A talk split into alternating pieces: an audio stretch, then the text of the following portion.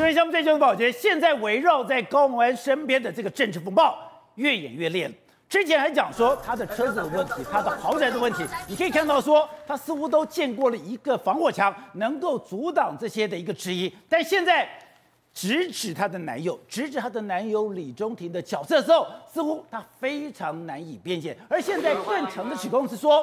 她的男友在整个台新竹市府里面扮演非常重要的角色，而且他不但是把他办公室的人、相关的局处的人拿出来约谈，而在约谈的时候一定会有录音，然后会用这个录音去威胁所有的人。难道李中庭跟林敏书一样，反走过必留下录音吗？而这个录音的内容就是他。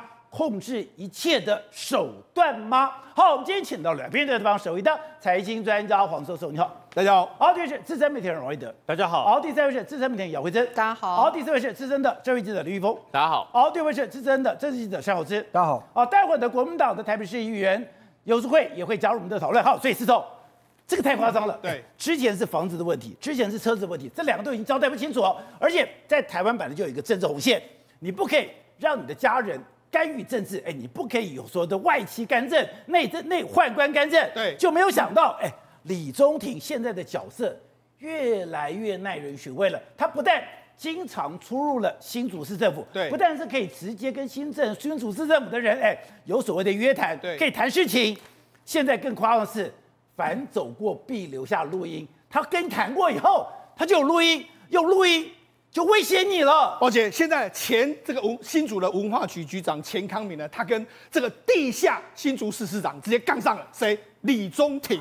他现在杠上是李中庭。我们现在发现到说，真正在执政整个新竹市的，或许我们可以这样说，过去的真正在当立法委员的，似乎是李中庭。哦，我怎么这样说？我们开始来看，在整个高虹安的这个国会的这个助理费案的时候呢，李中庭咬了高虹安，哎，结果他没事，高虹安可能会有罪。不是，李中庭是里面唯一。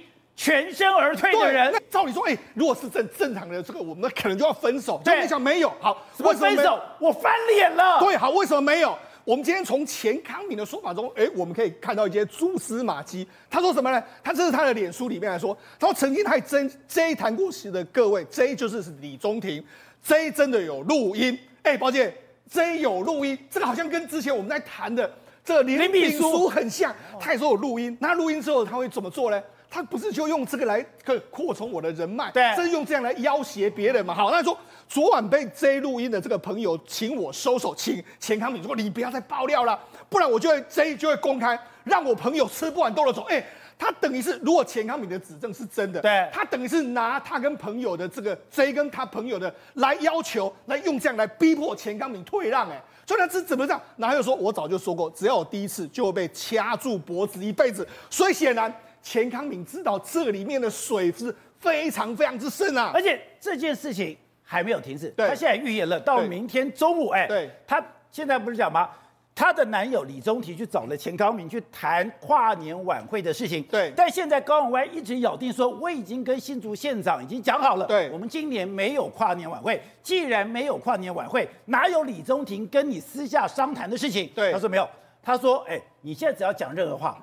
他都会反击。对，明天中午还要谈新竹市跨年晚会的事情。对，所以这件事情啊，应该还会再继续往上延烧。好，那当然，因为今天的高虹安有出席，他们他他在这个所谓去法院，然后去法院的时候，当然就问他，问他当然目前有三个重点，一个是私家车的问题，就是你坐人家的豪车；另外一个是你的房子；另外当然就是所谓的这个跨年晚会这事，他就讲了，私家车部分我已经昨天呢跟这这个新竹市政风处出示我相关的汇款的资料。哦，那目前已经有了，在这个相关的这样，那租屋来说，他说是李先生在处理，自己住在私这个新。新竹市十五年的社区大楼，他现在会请李先生提供相关的人员报告。那跨年晚会来说，他就说没有没有，因为没有要办，所以不达成这样的空间。我就讲，因为他这件事情现在触怒了钱康明，钱康明针对这件事会进行一个回击。所以现在为止来说，你可以看到说，哎，现在似乎呢站在高虹安这边的人越来越少。对，宝姐，你看，事实上现在连柯文哲跟郭台铭似乎是因为他们这一次呢也受到他的这个重创嘛。那郭台铭怎么讲？郭台铭说赢回清白是他自己要面对的。另外一个柯文哲说让子弹飞，所以他传言说好像就下了做所谓封口令，所以看起来的话，这让高虹安这件事情来说持续往上延烧的可能性，这个戏还继续在上演之中。好，的刚刚讲的现在他的业力大爆发，我们讲的在政治圈里面，你发生一件两件有时候你还扛得过去，可是你到了一个临界点了以后，会怎么干？会整个兵败如山倒。现在房子的事情来讲，第一个那是李先生的事情，跟我没有关，他自己会去说明。但大家问题是。如果只是你的男朋友，只是李先生，有人愿意这样子开高价，花了五千万，五千万买了一个毛坯屋，买了毛坯屋我自己没住，甚至这中间装到底是谁装潢的？这中间很多的开支到底谁开支的？就让你的男朋友继续住，男朋友继续住了以后，用一个非常低廉的价格来承租，然后他还讲说这是符合市价，你等于是挑战台湾的人一个智慧，而且现在刚刚讲到的，民进党不会放过你，现在民进党的台台新竹市议会又提供。更多资料，没错。像目前为止来说，这个豪宅到底是谁住？这个李先生他说：“哎，我有个租约嘛，租约是五万块一个月。”好，可是问题是，宝姐，这里面有非常多时间点呢，其实是真的让人家不得不怀疑。为什么这样讲？第一个，现在现在李宗廷一口咬定啊，说啊，这个不是，我不，人家说说我我跟建筑师、建筑公司没有没有，他是一个灵性屋主，他是自然人，他是一个一般人。可是现在民进党去把他找出来，这是谁？他说这个林姓屋主呢，他之前曾经担任过全轩建设，也就是回建筑建公司的监察人，这一栋大楼的监察人。他去年十二月还是。就没想到后来就这个后来呢，他就辞职了，因为高虹安当选的这个立法委员，后来他哎当选的新竹市长，他辞职，辞职之后他就开始买这个屋，买这个物件，买这个物件是在今年的一月四号的时候，他当时已经变成是自然人，所以他在这段时间呢卸任的，已经卸任了相关的这个监察人的这个职位。好，那这是什么？那买个房子到什么好？起人疑窦了吗？好。问题就出在这个地方，宝杰，那我们去找实价登录，他在这幅这个回建筑的他相关的这个所以成交价，你看，这是在今年一月、今年一月，还有去啊、呃、去年十二月，还有去年七月，大大家看一下，这里面有非常多的端倪，因为他很他似乎是很急的买下这栋建筑，在一月四号买的。对，为什么这样说？你看啊，市场这个之前我们平数三每平三十一点五万，三十七点一四万。然后三十七点一四万，他买了四十二万，而且比市价都还贵。如果他是监察人，他照理说买回来价格应该比较便宜，他反而是比较贵买到这个建。而且刚才讲到，你说三楼三十一万五，三楼有时候很多人不愿意住这个低楼层，八楼的楼层倒好，哎，可是你想讲十楼，哎。十楼、十一楼也不过才卖三十七万，对，就你的八楼居然卖了四十二万，对，所以这显然是相当不合理。你用高价去买下来一个状况，你看这登记的这个时间点，所有人的这个状况全状都有了，就是他买下这个建筑物，买下这个建筑就在这个时间点，而且用比较高价去买这样一个一个状况。好，那你说你要比较高价买这个状况的时候，那也合理啊。可是问题是，宝杰，问题就出在这个地方，他当初买下来的时候。应该，如果按照现在的状况来说，应该还是毛坯屋。毛坯屋不是，有时候毛坯屋，后来后来毛毛坯屋，哎、欸，毛坯屋要怎样？你要装装潢啊，要家具、啊，要施压给啊。那怎怎么样？因为他买下来之后，可能经历没多久之后，在今年二三，这个今年二月登记之后，后来就租给高洪安的这个男朋友。好，那你啊。这你要装潢，哎，毛坯屋的时候你要装潢家具，这些谁出？对，屋主出还是怎样的？那你的家具是怎么样装潢？难道是为你量身打造一个状况吗？事实上，如果按照目前的这个整个平数七十多平来说，整个做起来大概要四百到五百万，所以等于是说我把它装潢好之后，让你来住，让你来住之后，然后我用租金低于这个市价的这个状况，那你更不用讲。所以说。我不是买了一个将近五千万的房子，然后每个月只收你五万块的租金，不是，而是说我今天五千万的房子之间，哎，你还没有算装潢，因为那是一个毛坯屋，是，再把装潢算进来的话，搞不好要再增加四四百到五百万，对，那我哎，我租你五万块，对，一年也不过才六十万，对，六十万我要租你几年我才回本的？而且他租的这个租约里面来说话，有包括说套房一间嘛，然后包括说像停车位嘛，哎。宝杰，这个停车位要五百一十五万哎，他是他是连停车位五百一十五万，套房跟停车位都给你，哎，一个月收你五万扣这样一个状况，所以说哎，哪有这么好的这个事情？那我们再不用讲哦，他还有管理费，哎，豪宅的管理费来说，这个一平呢就是几百块，基本上那问题他七十平，一这样算下来的话，几万块也跑不掉，管理费谁出？管理费如果都内涵在这里面，哇，那不是更好？所以我才说嘛，这这个整个契约看起来的话。你高安要把它推给，就是啊，那是李先生做的事情。可如果你是大家都知道说，李先生为什么能拿到这么好的约，那说出来不是因为你是市长的关系。今天谁没事？对，会把豪宅租给人家啊？而且我跟他讲，这个豪宅是这样，哎，真的是，我跟他讲，我找出来资料，他是哦。日本建筑师北山横的，他是日本的建筑师来做的，而且他其实一栋楼这样，他只有两户，他每一层每一层楼都是两户，两户来说，我给他找出他大概的格局是这样，在他的梯间楼梯间是在中间，所以他为什么叫回字形，就是这样一个回字形的这个建筑物。再说他一个房子就是这么大，你看他的格局就是这样子，哦，就是就是这样的格局。你说这样的格局来说，你套房你要怎么去弄的？这是完全的原本的毛坯，他后来整修了这个状况之后，就变成就就是后来的样子。哎，所以。如果是这样的话，它是三面采光的呀，当然三面采光啊，所以你知道这个房子其实是相当相当好的一个状况啊。你看他他们有拍了一系列的影片，说啊，我们这个豪这个房子是什么五千万的这个豪至至少五千万以上的豪宅，然后位置相当相当好。所以他说，你这个豪宅你怎么可能随便出租给一个用五万块就租出去？这个常理说，你只要看过这个房子，你就觉得这实在是不太可能，因为它就在高，它高楼层看下去就是我们看到绿地，绿地就是新竹市公园，所以是非常好的一个地段啊。他说那个是八楼，对，你知道八楼看。公园是一个非常好的高度，哎，对，好，那这样，事实上他这样一讲的时候，宝杰，那因为他这样一讲的时候，大家全部都出来打脸他。为什么？房东就说很少我会买这个高级住宅区啦来出租，因为报酬率非常低。但是他说的确有，但是他们是高级的工，这个所谓竹科的高阶主管会租，会，但是他租的就是一层楼的这样一个状况。然后他就说什么？因为呢，你要隔那么多间套房的时候，出入就变得很麻烦了。我跟你讲，你敢租这么多，你敢租这样？邻居都会先骂你，导播，我们再来看一看刚刚那个说他的这个宣传片。对，宣传片你都以为说，哎，那个你将近，他是什么？号称百平，对，你的实际是七十平。你以为这种房子里面会隔什么三间、四间、五间、六间？对，没有。我一个朋友，哎，一百多坪，一百多平的房子，你知道隔几间吗？只有两个房间。对。只有两个房间，一个他的卧室，另外是干嘛？他看盘用的。通常这种比较大的房子来说的话，通常呢可能是两房或是三房，就这样子的状的状况。好，那个但是它不是那种所谓套房式的这样一个情形。好，那就说因为你弄成这样说，哎，这出入很复杂。说其实管委会一定会出来跟你讲，哎，不要这样子出。那另外呢，因为他们下楼下还有所谓招待厅那些东西，那你可以你人家都是这样子的规格，所以人家很奇怪啊，对不对？然后包括说像房中房这个店面也说，哎，这个是应该是竹科的，或者这种中高阶主管会买的一个情形，可能问题是现在高宏安就跟你讲啊，没有啦，我们这个这就是李先生的事情，跟我无关。所以这件事情，我觉得真的是挑战了大家的理智线的一个状况。而且我们看到现在，你知道吗？高虹安跟她的男朋友李宗廷，知不知道这件事情有碍观瞻？是，你知不知道说这个社会观感不好？他们绝对不知道。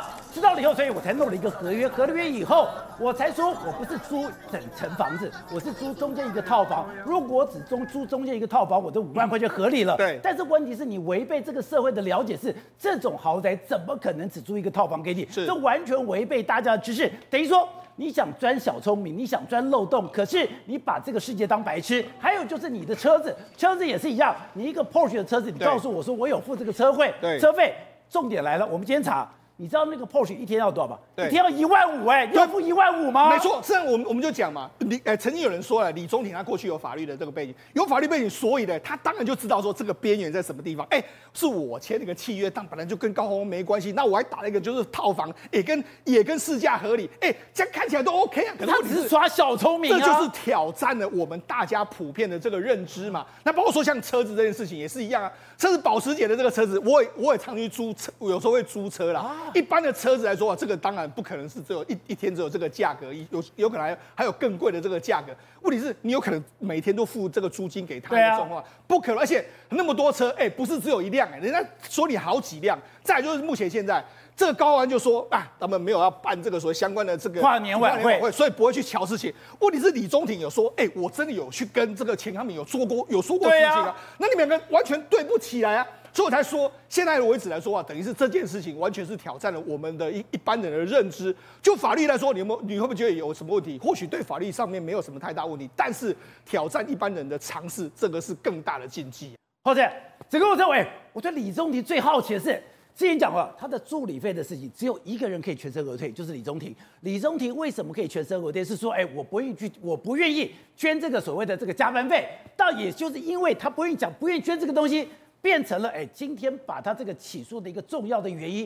其实我现在我本来想说李中庭应该消失了吧，李中庭因为这件事应该跟高虹安撤了吧，就没有想到他不但从立法院还可以到了新竹市，到了新竹市之后，他更呼风唤雨了。我觉得李中廷在助理费这件事情，大家不要觉得他是助理，他是老板啊。什么意思？那老板真假的？你是老板，你就我们讲老板娘，他老板老板的先生嘛，对不对？老板的配偶的另一半嘛，所以他才可以不用捐，不然你怎么可以不用捐？而且李中廷在立法院的时候，其实他不是管问政，他只有管钱呐、啊，跟钱相关的就有他的角色。你你因为他不是他并不常出现在立法院，立法院的。服务处办公不是办公，国会办公室专门管钱的，就跟钱有关系的才有他的角色。所以一开始的时候，像他们不是现在都推给小兔说什么当初的那个公积金制度是什么？李俊带来，根本不是，那就是李中庭李中庭提的嘛。关键在李中庭，这个是这，你会讲很少看到，就是说你们本你们觉本来就大家觉得那个他高鸿安是一个足科人，很清新嘛，对不对？可是你很难想象说他从当立委的第一天开始就是这样干。那你会，你想想看，就有可能是助理这样叫你叫你这样做吗？不可能的事情嘛，就是他他自己主动叫他叫叫这样干嘛。同样的状况就是说，你看他他到到了到了新竹市政府的时候，他他的状况又跟当初，哎、欸，可是我不懂哦。如果一切事情的根源都是李宗廷，那为什么李宗廷在这个官司他是唯一可以全身而退的？因为他没有他没有签字，他也没有回缴啊，对不对？事情是高虹安跟助理在搭，他他没有在搭啊。所以我讲说他是老板，他不是你不能用助理的角色。角色去看他，事情是因为他而起的，他可以全身而退，然后高虹安还全部相信他。我觉得，我觉得，我觉得，其实他的他的状况其实就这样啊。他其实那些很多李宗廷在办公室处理的都是账，都是跟钱有关的东西，包括制度，包括其他的东西。对，小兔那时候会为什么会离开，也是觉得他们这样的的用钱的这样的账目不清，很恐怖啊。对，所以小兔才会在那一年的年底就说我我要我要走的，因为他就那时候就知道说。他有可能会有可这样下去，迟早会出事。对，结果他走的时候还还是出事，因为整个账面被拿出来。所以你说李中天的角色，当时你在你当时跑立法院，立法院都知道。我觉得也没有都知道啦，因为因为因为那个那个那个状况就是就是因为我跟小兔是非常非常熟，我们快三十年的朋友。你跟黄慧文很熟，你们以前一个一一起出道的嘛，三十年的朋友。那当然后来在在那个账目出来的时候，其实大家都问到，因为他办公室很多是资深的助理。哦，所以各各式各样待过好几个办公室的助理，所以大家一问的时候都问得到，而且他们就他的状况就是因为对助理苛刻嘛，所以所有的都所有的助理通通窝里反嘛，对不对？然后你看这一次也是一样嘛，你把你把那个小内阁一改组，改组的人马马上就出就出来咬你嘛，对不对？而且我必须要讲，就是说他现在状况是什么？因为他们当初的状况就是很多事情没有处理好，好，然后整个都东西留在外面。你说他现在会录音会干嘛？我觉得跟这个也有关系。就说他现在变得比以前更小心，我知道我要去去保存所有证据，所以你要你要租约有租约，要要转账记录有转账记录，通通都都都通通都给你给你做的好好。但是我要讲，他们现在不，我现在讲啊，不管有没有有没有高宏安讲说我们到底有没有有没有什么跨年晚会，你李中庭没事跟人家跟人家去搞那个干嘛？那东西没有你的角色，不管有没有。但李中庭现在的成讲法就是说，他有跟那个前局长两个有讨论这个事情嘛？那东西跟跟你有什么关系？你怎么可以去讨论这些事情？好，淑慧，你干你当过这个市长办公室这个主任，你也是现在的这个市议员。哎，今天我可以在新竹市政府有一个这样的一个神秘的角色，然后呢，这个人没他不是幕僚长，他没有任何的公职，他可以到处去瞧事情吗？但现在大家觉得很非常的讶异的是说，到底她男朋友是不是她的白手套，或者是地下指挥官？譬如说，她不方便自己出面住的豪宅，就变成说是她男朋友租的。那因为他们没有结婚，所以也不用财产申报。她男朋友所有财产都是她男朋友的。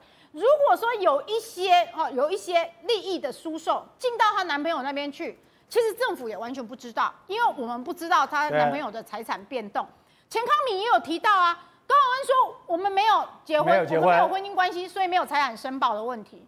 那如果你是事先就想好这些断点，都想好了。有事到外面去谈，房子是我男友的哦，车子是我朋友的，全部都做好断点以后，我只觉得啦，高宏安非常非常的大胆。为什么？因为他现在还是被调查当中。对，通常我们如果已经有人被被剪掉调查了，起码会低调一阵子吧。我是不明白他为什么还敢这样。但是我认识很多民众党的立委哦，立委因为跟他在立院党团有共事过。大家如果可以去看哦，几乎没有一个跟他共事过的民众党立委愿意出来为他强力的背书，因为他们私底下有好几个跟我讲说，他就是这样。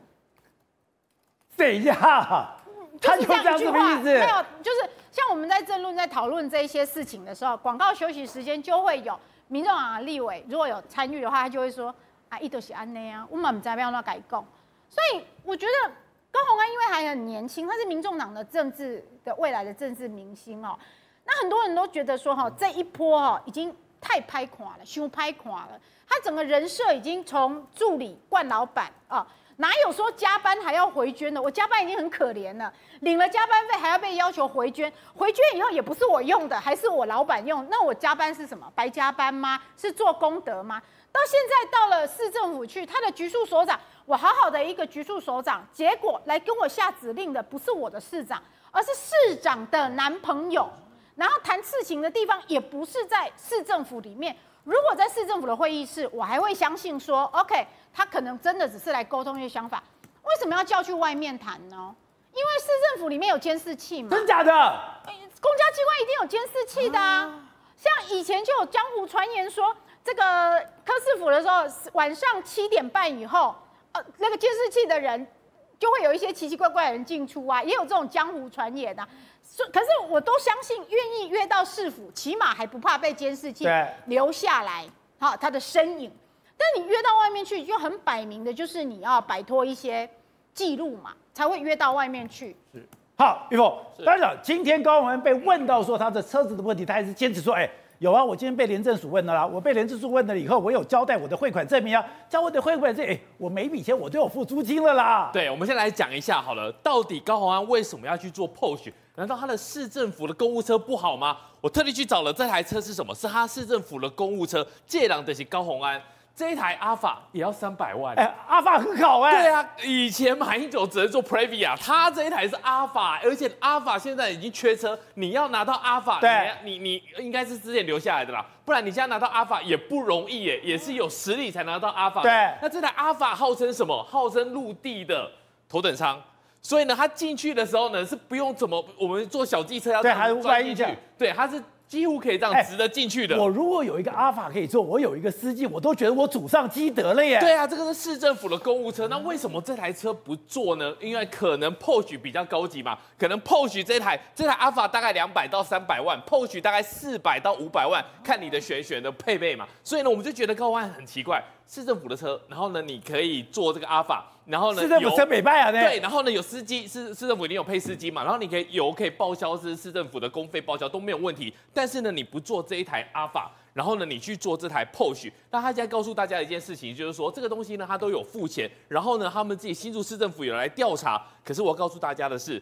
你这个钱要怎么付？好，如果你是真的去买，你真的是用一台这个四五百万的这个 PORSCHE，我去租一台，租一台有一个他说张姓司机提供他的车，然后呢，我都有付钱给他。对，他讲的这个东西，我觉得真的是在挑战我们的一个认知啦。刚好有一个朋友，然后然后他有一台 PORSCHE，然后呢在 PORSCHE 我也没事做，我就每天等待你 call 我，好，到哪个地方会刊干嘛？这个合理吗？我们先告诉大家，这肯定是不合理。然后，如果你要自己去租的话，通常是一天大概要租多少钱？一千一万五，一天要租一万五。然后呢，如果你是假日的话，一天要租一万八。那有副司机吗？对，呃，这个还没有司机哦，没有副司机，这个没有司机，你要自己开。所以呢，你现在讲讲看。所以我如果租一台 Porsche 凯宴的这一台车，对，我一天平日要一万五，假日要一万八。对，当然了，你可以讲说他租一天价钱比较贵，租一个月比较。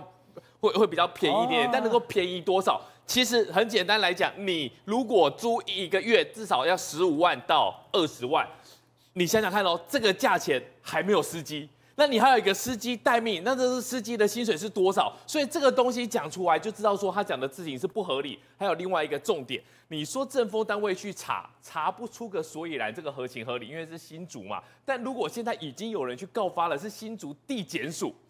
新竹地检署是一个很凶的一个单位，新竹地检署要去查的话，所有的东西就会把它勾稽出来。勾稽出来很大的问题就是在于细节。你坐新竹市政府的公务车没有问题，司机也没有问题，油钱也没有问题。那你这台车的油钱是谁报销的？这台车油钱难道有有跟市新竹市政府有关系吗？好，如果都没有，没有关系啊，我都已经付车子，就像。我搭计程车，我管你呢，哪管你油钱？那所有的东西，你这个东西都你用的时候，你会发现一件事情，显不相当。如果你实物上，你一台车你租一天是一万五到一万八，你租那你要给他多少钱？这个东西你总不能说我每天给他两百块吧？你你我在待命的时候不算工时吗？然后呢，这个东西其实吼，你不要让检察官查，检察官查下去吼，没有多少人经得起查，你只要被他勾检察官勾击到一个屌哎。这个案子就会重，所以呢，这个东西是车子，然后呢，豪宅一样的道理，豪宅怎么样？一样的道理，就像刚才思彤哥讲的。我说我没有低于市价，我只有住一个套房，然后呢，我那个是跟我男朋友，跟我没有关系。这些东西也是显不相当，写是绝对不合理。你当初有弄一个这个房子，然后你买了这个房子之后呢，我们先不要管说他原本是监察或什么的，反正我们都不用管。检察官检察官办案只看钱，钱 只看钱。你五万块。五万块，你去租这个房子，这个房子的平数是一百零八平以上，你室内大概是七十平。你要告诉大家，你只租一个套房，你要跟检察官讲说，你怎么进入到你的套房？难道我今天可以隐身术，嘣，我就到了套房？不可能嘛！所以你从门口进去之后呢，你要走了三十平的时间才进入到你的小套房，这个合理吗？好，那你的套房，你的卫浴，你当然你们还是套房对不对？对。那我想，我公共外面的设施，我的厨房可不可以用？我的外面的一些公共空间可不可以用？我的客厅可不可以用？对，当你都可以使用的时候，代表什么意思？代表你可以支配这个地方。那你支配这个地方的话，你的租金应该是十五万嘛，而应该是十二到十五万嘛。当你所有东西都可以使用的话，你就是得到了这个利益。你这个利益至少就是十二万到十五万。那你为什么只用只需要给五万？还有另外一个问题，就是刚才思彤哥讲的装潢，这种豪宅它一定是给你毛坯。那你给你毛坯的时候，你装潢是怎么弄的？告诉大家一个观念，一个重点。如果今天把设计公司、把装潢工班找来，这个东西不是房东的意思。我要弄这个 LED，我要弄这组沙发，我要看这这个这个 view，谁能决定哎？谁决定的？谁就是这房子的主人。只要被检察官扣到一个，我看这种装潢的工人不会保护你啦，这一种建设公司不会保护你啊。当你被扣到一个之后呢，你的车子也有问题。你的房子也有问题。当你这两个被抓到之后呢？新竹地检，哎呀，去年选举的时候把民进党打成这个样子，你新竹地检会放过他吗？我觉得肯定很危险。好，瑞德，我们本来我有说高虹安设了很多的断点，哎，车子我买房子我也有一个合约，这个合约就是一个套房，我车子我也有汇款证明，汇款就我都已经付了钱。可是按照刚刚玉峰所说的，检察官不是这么认定的。对，没有错，因为那个是高宏安的说法。事实上，我觉得高宏安是。可能是因为太过聪明了，所以做出了一些我们觉得不可思议的事情。高洪安一开始是怎么讲的？高洪安一开始其实讲的是说，刚好私人行程搭朋友的车子过去嘛，是不是这样讲的？对。啊，为什么朋友现在变成 Uber 司机呢？为什么朋友朋友会跟你拿那个一点钱说，哎，这趟这趟这里到那里十公里，给你拿个三百块？朋友会这样吗？对，以前是搭便车，以前不是搭便车，突然间便车变成这样。其实所有的猫腻都来自于前新那个新竹市的这个文化局长钱康明的脸书嘛。钱康明他一开始说是晚上私人行程，高虹安他们讲说晚上私人行程嘛，搭朋友的便车嘛。他说钱康明直接在脸书上面上个礼拜就讲了，那一辆黑色保时捷早在白天四月的时候就出现在我办的行那个活动里面的嘛，而且呢先停下来，然后把秘书放下来，再往前开了一段距离，才让市长下来走过来。你不是欲盖弥彰吗？所以呢，秦康敏还开玩笑说：“我这边有一个一七年的相关的文化局的坐车，高市是市长需要用车，跟我讲不需要这样嘛？你何必这样做？包括这个所谓的五万块租豪宅的断点也是一样嘛？谁会谁会本来是这个建案回建筑的监察人，然后呢，突然间在你当时当选这个市长了以后，我辞掉。”隔年一月，马上又五千一百多万买了房子了以后，然后再把三间豪宅的房子，其中一个租当做小套房租给你五万块，你不知道那栋建筑有多棒？那栋建筑不是棒而已啊！我们有一个有一个名嘴啊，故意去那个建筑外面看，但靠近车道就被保全马上出来，你知道吗？马上出来，不能接近，不能接近，所以表示他的门禁是非常森严的嘛。一一层楼只有两户，他高虹安的男朋友承租的那个是。不是建商的这个保留户，不是他的这个什么样品屋，但问题是，这位买下来花五千多万买下来的这个林小姐，我不知道为什么她买下来了以后，马上马她有装潢哦，花了一个月左右装潢哦，签了一个一百一十二年，民国一百一十年到一百一十四年的这个那个契约了以后，就把她用五万块租给你。我跟你讲啊，你有稍微豪宅概念的人都知道，不可能把它变成一间一间小间去租人家嘛，你为什么要做这些动作？你做，你市长高虹安可以光明正大的用高那个新竹市长本身每个月编的公费八万块，就把他说，哎呀，因为我刚好没地方住，所以呢，那便宜啊，打个八折给我进去入住也 OK 啊。你却不要这样做。还有车子，车子为什么大家百思不得其解？为什么车子？他今天还故意很很太过做作的用搭计程车去法院，对不对？要刑诉你干嘛这样做？后来大家想到了一件事，因为他今天提到的那个司机说他有汇款嘛，对啊，司机是谁？事实上呢，常常载着他跑来跑去的这个司机呢，是谁？是谁的亲友？还有就是说，他是不是有些事情在车上讲的时候不想让人家听到？你知道吗？他需要一些隐秘、私密、注重自己隐私的空间嘛。所以呢，这件事情为什么到后来，其实我们有感而发，从上礼拜到现在，你知道吗？国民党跟我们一起上电视的名嘴，全部翻过来都在骂高虹安。因为大家都认为情况不对了，连民众党都悄悄开始那么降低力挺高虹安的声量了。